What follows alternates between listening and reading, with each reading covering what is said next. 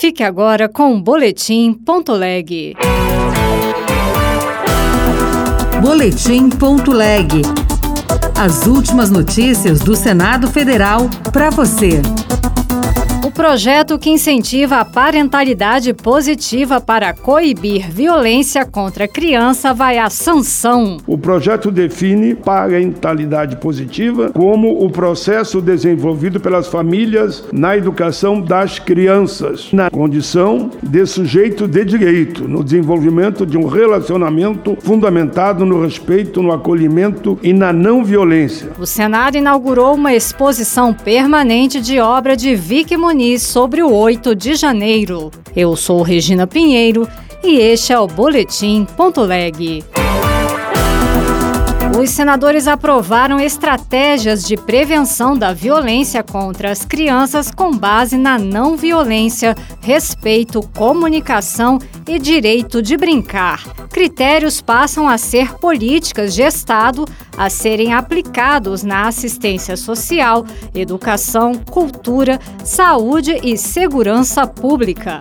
Repórter Janaína Araújo. A parentalidade positiva e o direito ao brincar passam a ser políticas de Estado para a prevenção da violência contra as crianças. A medida prevista em projeto aprovado pelos senadores em plenário foi relatada pelo senador Paulo Paim, do PT do Rio Grande do Sul, que explicou os conceitos trazidos pela iniciativa. O projeto define parentalidade positiva como o processo desenvolvido pelas famílias na educação das crianças, na condição de sujeito de direito, no desenvolvimento de um relacionamento fundamentado no respeito, no acolhimento e na não violência. O projeto que também altera a legislação que ficou conhecida como Lei Henri Borel, em referência ao menino morto em 2021 no apartamento apartamento em que morava com a mãe e o padrasto segue agora para a sanção do presidente Lula.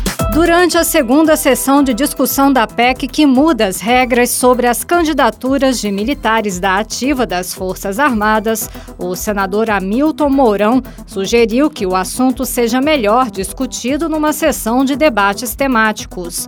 O texto transfere para a reserva não remunerada, logo após o registro da candidatura, o militar que não contar com ao menos 35 anos de serviço.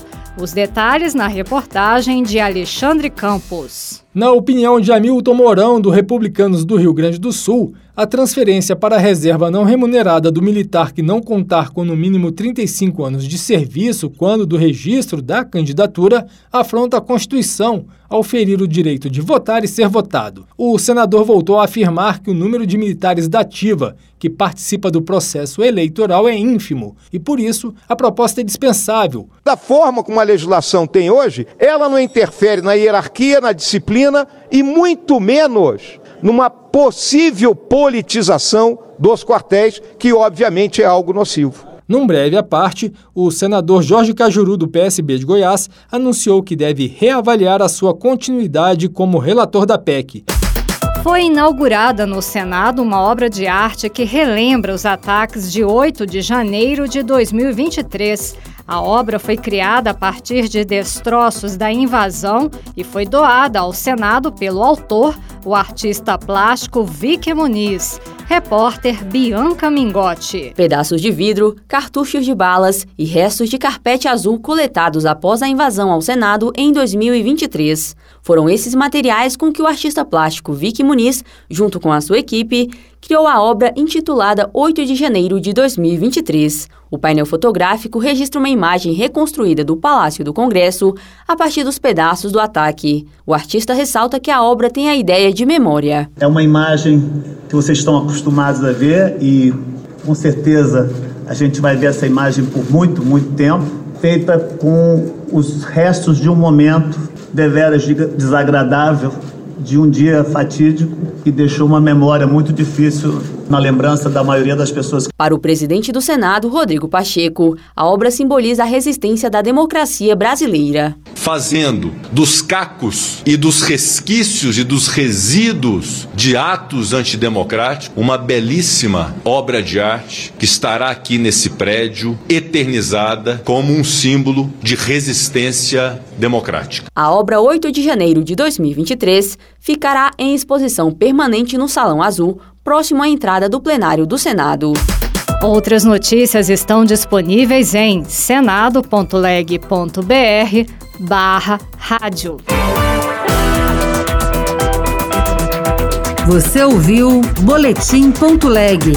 Notícias do Senado Federal.